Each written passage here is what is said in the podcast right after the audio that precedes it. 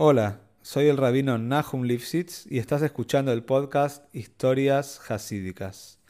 La idea de este proyecto es difundir las enseñanzas de estas maravillosas historias e inspirarnos juntos a seguir creciendo. Si querés dedicar una historia y apoyar a este podcast, podés comunicarte al mail que figura en la descripción de cada capítulo. Muchas gracias por escuchar y que lo disfrutes. Esta historia está dedicada para Beit Menachem Belgrano. He sabido el eh, Geoinus, la genialidad de Rabbi Yosef Rushin, el famoso Rogachover, este Goen tan pero tan grande que vivió en el principio de los años 1900 en Rusia. Y él era un Goen, un genio talmúdico impresionante.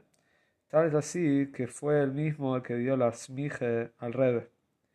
Es sabido que cuando entraban Talmidim, cuando entraban estudiantes a visitarlo, enseguida él no perdía el tiempo, siempre preguntaba para qué lo venían a visitar, cuál era la pregunta de Toire, normalmente lo venían a, visitar para hacerle preguntas, y enseguida se volvía a enfrascar, se volvía a meter en su estudio. Pero todo esto era con Talmidim en general, pero cuando venían Bohrin, cuando venían Tmimim, de Tom Tmimim, es sabido que él tenía un trato especial. A pesar de que él mismo no era considerado un Hasid Chabad, por el otro lado tenía un contacto, un kesher muy especial con los Rebeim y tenía varias anogues, varias actitudes también de Josid, a pesar que era un Josid, pero no un Josid de Chabad. Si se cuenta la historia que esto era un día viernes, Erev Shabbos Koidesh, Holamoid Sukes, Reish Peivov, 1925, estaba famoso José Rabelías Hernández. Rabelías Hernández es el famoso José que hay dos libros sobre él.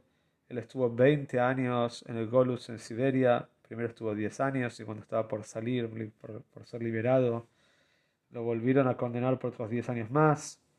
Hay el famoso libro Subotu, donde él cuenta el relato de estos 20 años de Golus. Y él estaba entonces en el año 1925, esto seguramente es antes de que lo hayan apresado. Estaba viajando junto con un amigo, estaba viajando a Leningrad para visitar al Friedrich Rebbe. El Friedrich Rebbe en ese momento, estamos hablando antes de su encarcelación, su encarcelación fue en el año 1927, estamos hablando todavía un poquito antes. Y estos dos Bohrim llegaron, estaban de pasada por eh, la ciudad donde vivía el Rogachover, y estaban de pasada y por supuesto querían visitarlo. Llegaron a la casa, los atendió el nieto, y el nieto los llevó a la habitación donde estaba el Goen. Enseguida, cuando tocaron la puerta, el Goen lo primero que hizo es preguntar qué van a preguntar, qué tienen para, para preguntar de Toire como él hacía, como acostumbraba, que cuando alguien entraba, lo primero que decía era, ¿qué tenés para preguntar? Pero en ese momento también se dio cuenta que estos no eran tan estudiantes, sino que eran Tmimim. Entonces enseguida les preguntó, ¿Tmimim? Dice, entren, entren. Como dijimos que tenía un aprecio especial. Entonces él les preguntó a ellos, le dijo, díganme, ¿tienen un azúcar donde comer? Entonces ellos contestaron, sí, nosotros comemos en la casa de Rabbi Shmuel Nimutin, que era un de ahí en esa ciudad. Entonces, enseguida, el Goen les dijo, Gewalt, ese tremendo. Empezó a calcular, le dijo, pero ustedes tienen, desde la casa de Rabbi Shmuel Nimutin hasta la mikve, tienen 5 kilómetros. Y después tienen otros 5 kilómetros hasta el Shul. Y todo esto para comer en la azúcar. Y se tienen demasiados... Eh, camino, demasiado camino, es muy largo el camino para ir hasta la y hasta el shul, después de vuelta al azúcar. Entonces, como él era un genio en aloje, también en Gemore, en aloje, entonces dijo, pero esto es una estira, es una contradicción a Oinek Chávez. En Chávez está escrito que uno tiene que disfrutar de Chávez, pero ustedes se la tienen que pasar caminando. Entonces enseguida los invitó, les dijo, ¿por qué no vienen a comer a mi suque? Entonces, de repente el Goen empezó a analizar en más profundidad toda la situación y dijo así: Ustedes tienen que saber que Bijlal, de manera general, está escrito en la Mishnah, Mishnah Suke, que una persona que va a visitar a su Rebe, todo el camino está potur del azúcar, está exento de comer un azúcar. ¿Por qué? Porque está escrito que todo el que se ocupa en la mitzvah está exento de otra mitzvah. Y ustedes están yendo a, hacer la mitzvah del Kabetz y Rabo y de ir a visitar a su Rebe. Entonces quizás están potur de, de, de comer el azúcar, quizás no, tienen, necesitan comer el azúcar.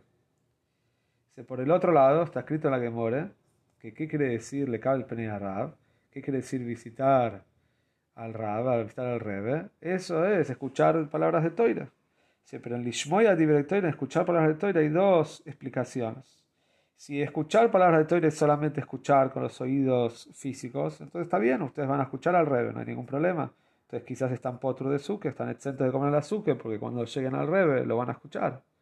Pero si en verdad Lishmoya Toire, escuchar palabras de Toire, cuando dice la Gemore, no se refiere a Lishmoya escuchar solamente con los ojos físicos, sino que se refiere a entender. ¿sí? Lishmoya también quiere decir Leavin, entender. Entonces ustedes no van a entender nada. ¿Quién puede entender al Rebe? El Rebe está por arriba de nosotros. Entonces, si así, ustedes, aunque van a visitar al Rebe, no es que lo van a visitar de la manera que corresponde para estar potur, para estar exento de cumplir la mitzvah de azúcar. Entonces quizás sí están jayos de azúcar, están, están obligados a comer el azúcar. Y así estuvo hablando con ellos. Después de esto se acercó y les empezó a preguntar sobre el tema de Parnose, cómo está el sustento de ellos. Y cuando se dio cuenta de que a los dos Sidim, a los dos Bojrim les estaba, costando mucho la Parnose, entonces le preguntó inmediatamente de dónde sacaron plata para hacer un viaje tan largo hasta la ciudad de Leningrad, de Leningrado, donde van a visitar al Rebe. Entonces los dos enseguida contestaron que pidieron un préstamo. El Goen se quedó muy asombrado y dijo, oh, este es el Uftu, este es el Hidush, esta es la novedad que trajo el rey Rashab con la yeshiva de Tom Hetmimim. Esto de que los Bohrim son Bale Mesirus Nefesh, los Sidim que salen de Tom Hetmimim son dueños de Mesirus Nefesh, que hacen, entregan su alma por el Rebe, esto se ve, ustedes fueron y pidieron plata prestada. Entonces, nuevamente, eh, el Goen les preguntó, les dijo, dijo, díganme, si ustedes tienen Mesirus Nefesh para viajar al Rebe, quiere decir que ustedes entienden un poquito qué es el Rebe, ¿no? Por eso tienen Mesirus Nefesh, por eso entregan su alma y piden un préstamo para viajar al Rebe, quiere decir que ustedes entienden el Rebe, entienden la grandeza del Rebe.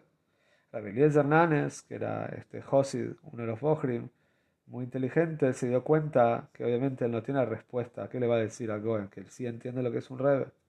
Entonces le dijo, mira, yo no tengo la respuesta a esa pregunta.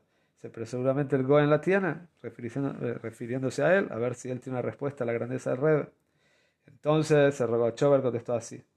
entender la grandeza del Rebe, entender la larga del Rebe, es algo imposible. Porque él es un tzadik, es el tzadik de la generación, y es el mining, es el conductor de la generación, y nosotros no entendemos nada sobre él. Pero un detalle les puedo entender y puedo decir. es que todas las noches el Rebe hace una esquide, hace una investigación, mira, observa con sus ojos y mira a todo el mundo. Y observa, hace todo un análisis.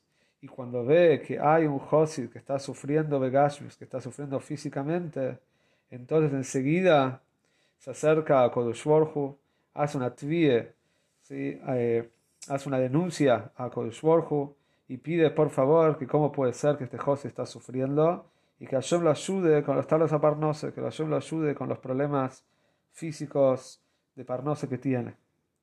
Y ahí a Kodush seguro al rey lo escucha y así se solucionan los problemas. Y esto le, entonces le contó el Rushiner el, perdón, no el, el, Rogachover, el famoso Rogachover, Eliezer Nanes, y de esto tenemos mucho para aprender.